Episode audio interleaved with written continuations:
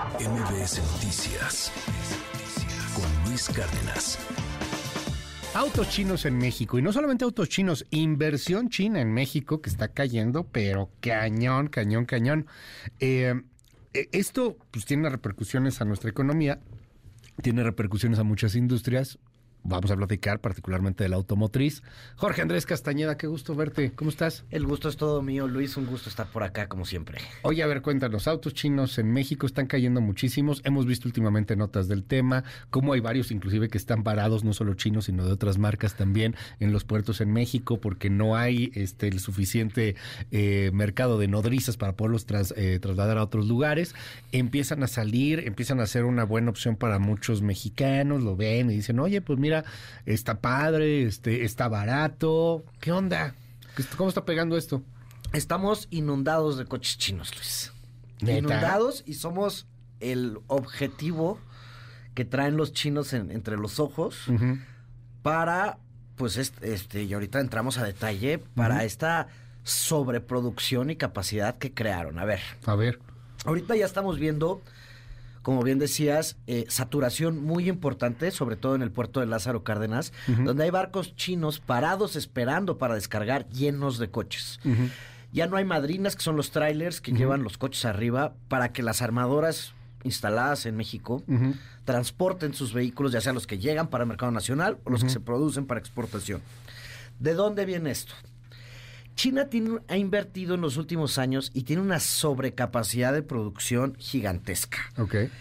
Eh, pueden producir, ya son el principal productor de coches del mundo y podrían producir 50 millones de coches al año. Tienen las fábricas listas para producir 50 millones de coches al año. Perdón que te interrumpa. 50, millones, de, coches, al año. ¿Cómo cuántos producimos en México? ¿Eh? ¿Cómo cuántos producimos en México? En México somos el cuarto productor, eh, estamos alrededor de los siete por ahí. Siete. y somos buenos para esto, ¿no? Siete. por ahí, déjame checar. Y los chinos, 50. No digo, o sea, para darnos una idea, pues. Pueden producir 50, pero están utilizando su capacidad al 60%. Tómala.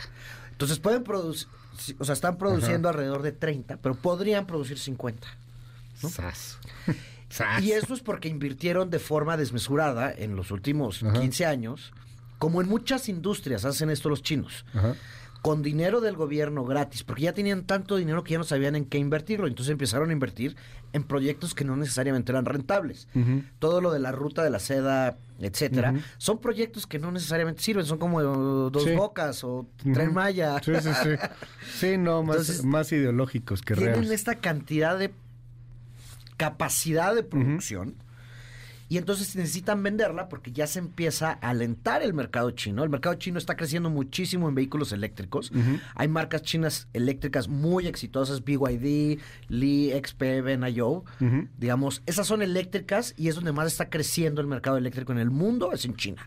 Pero están produciendo millones de coches de combustión interna y los necesitan sacar. Entonces, ¿a dónde los están mandando? Principalmente a Rusia y a México. Why not? Oye, entonces me, mandan aquí el dato, perdón nada más, que fueron 3.7 millones el año pasado. O sea, o sea, y somos, somos el, creo y somos el cuarto más fregón para hacer estas cosas. Somos el cuarto exportador, el séptimo productor. Ouch, pero o sea, hacemos 3.7, los chinos pueden hacer hasta 50. Ahorita están haciendo 30, están haciendo 10 veces más que nosotros. 10 veces más que nosotros. Ok, ¿por qué a Rusia?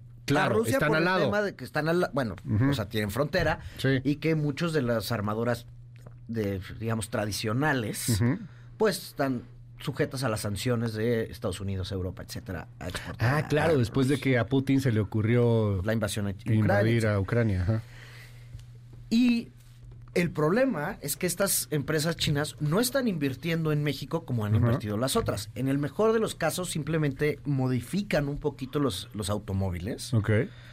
Pero no tienen las grandes inversiones que han hecho otras empresas como es la Audi de Puebla junto con Volkswagen, la Nissan en Aguascalientes, Toyota en Guanajuato, o sea, hay muchísimas que son, hay que decirlo, México es una potencia exportadora. Esos 3.7 millones son muchísimos y somos muy buenos. Es de las cosas que mejor funcionan en México. Y somos muy buenos. Ah, los trabajos en, la, en el sector automotriz y de autopartes son de los mejores pagados en la industria en México. Entonces, no van a generar tantos empleos estos coches chinos. No, pues ya llegan armados. Ya llegan armados, se hacen unas pequeñas modificaciones, si acaso, para cumplir con reglamentaciones, etcétera. Pero y a veces casi ni siquiera. mínima, ¿no? Mínima. Ajá. Y están tremendamente subsidiados por el gobierno chino. Por eso valen tan poco. Es y no solo una preocupación en México, es una preocupación en Europa y es una preocupación en A ver, Estados Unidos. Pero entiendo que, que Rusia ahí está, y está Putin, y se le ocurrió invadir Ucrania, y entonces te bloqueo, y ahora no van a poderte vender coches gringos, ni alemanes, ni nada, y ok, y los chinos, pues, a chido. Rusia, pues, está bien, que- que Mercado las- natural. Que se las ingenien allá. ¿Y nosotros por qué?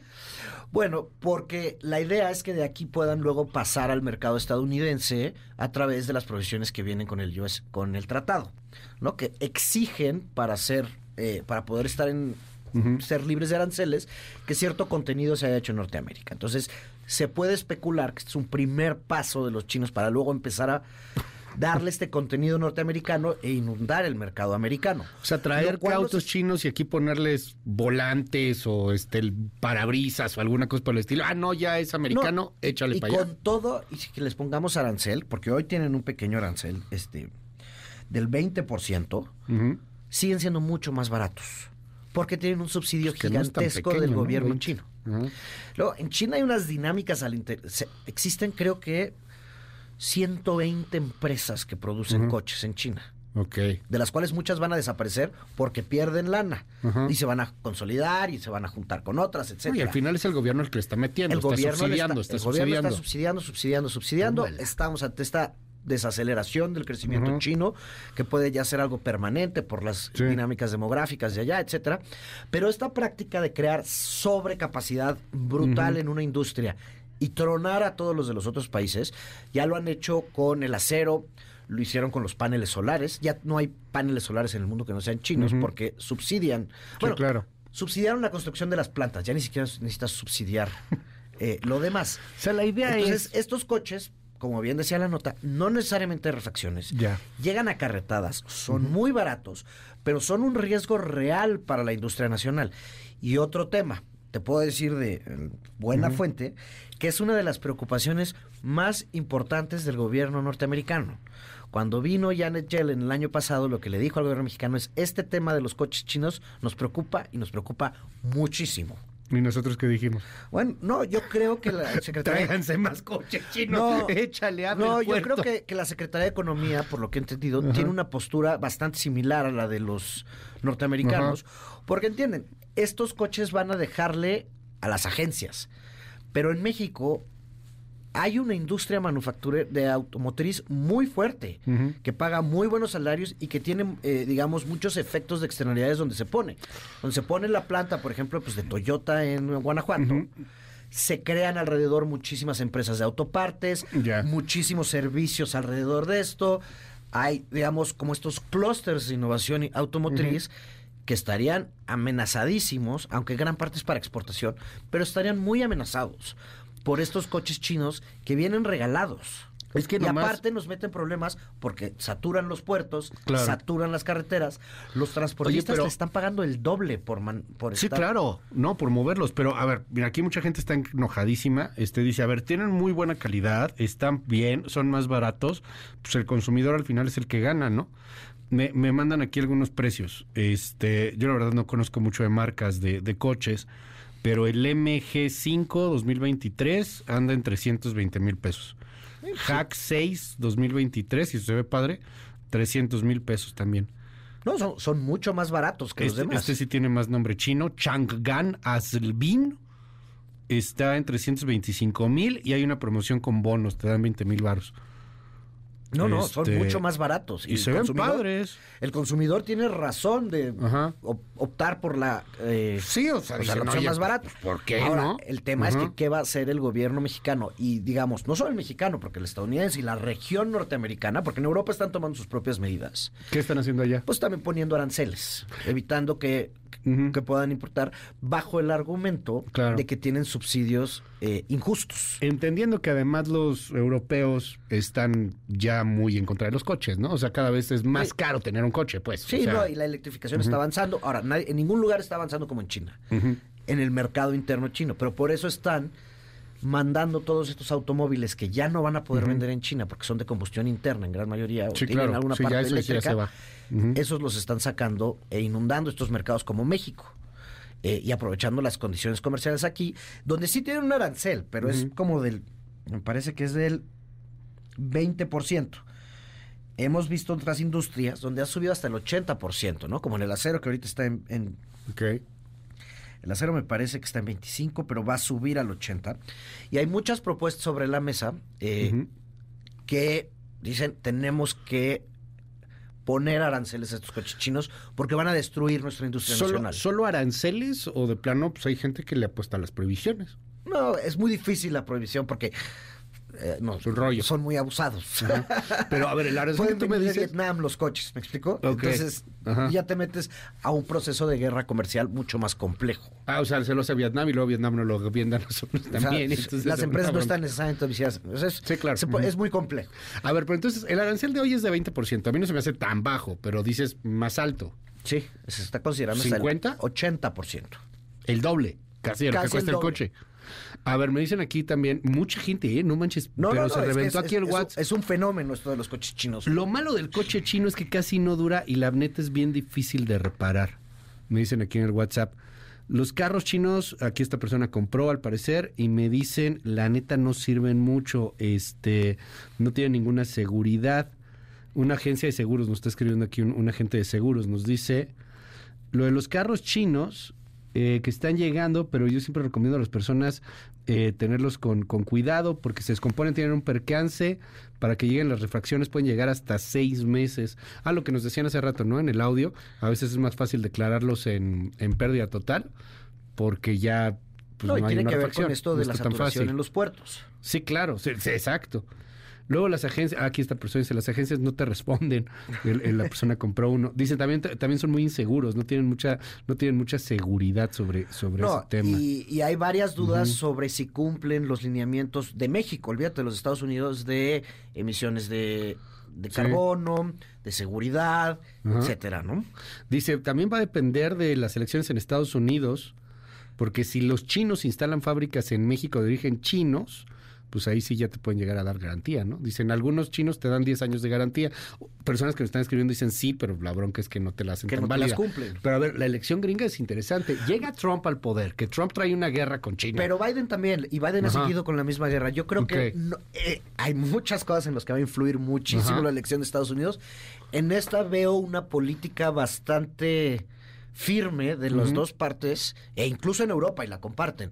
Porque esto que te platico ya, ya salió en el Economist, o sea, Sí. la inundación de coches chinos, En México no, en en, el América. mundo, en Europa, en Estados. Unidos, en puede llevar, no a la quiebra, o quizás sí, incluso en el mediano plazo, a todas estas empresas gigantescas, a la. Ford, a la Nissan, este. Sí, pues ahí en México a es un Volkswagen, este. Renault, Claro. todas las marcas. Porque tienen otra estructura de costos. O sea, incluso Tesla está amenazado por BYD, que es la de eh, eléctricos chinos. Esas sí son coches de muy buena calidad. En México, no sé si ya se puede conseguir un BYD, la verdad. Pero esos sí están compitiendo cara a cara con Tesla. ¿no? Ok. Aunque su- ahí es China, aunque uno de los principales accionistas es Warren Buffett. Ok. ¿no? ok. Eh, y bueno, ahí es el, ahí es, digamos, la frontera de la innovación en la electrificación. Pero todo el resto de esta capacidad de 50 millones, porque pueden mañana prender el switch y producir más coches, pueden ser un problema No, pues, enorme el planeta. para todo el resto de las compañías que han hecho inversiones gigantescas en México, en Estados Unidos. Sí. O sea, Es que hasta tirándolo a la basura, ¿no? O sea, si te descompone, puede llegar a ser tan barato que puedas tener la opción de, pues ahí tienes otro, ¿no? Entonces O es sea, un como- verdadero como, reacción problema. de las empresas chinas. pues, y el como gobierno iPhone, mexicano, a mi parecer, sí tiene una postura Sí. en- eh, correcta, porque no es estar Bueno. en contra del libre comercio. Yo, yo como Sí. neoliberal que soy, estoy a favor del libre comercio. Pero si tienen subsidios injustos, como en este caso se acusa a las empresas chinas, sí se vuelve un problema para el resto de los países.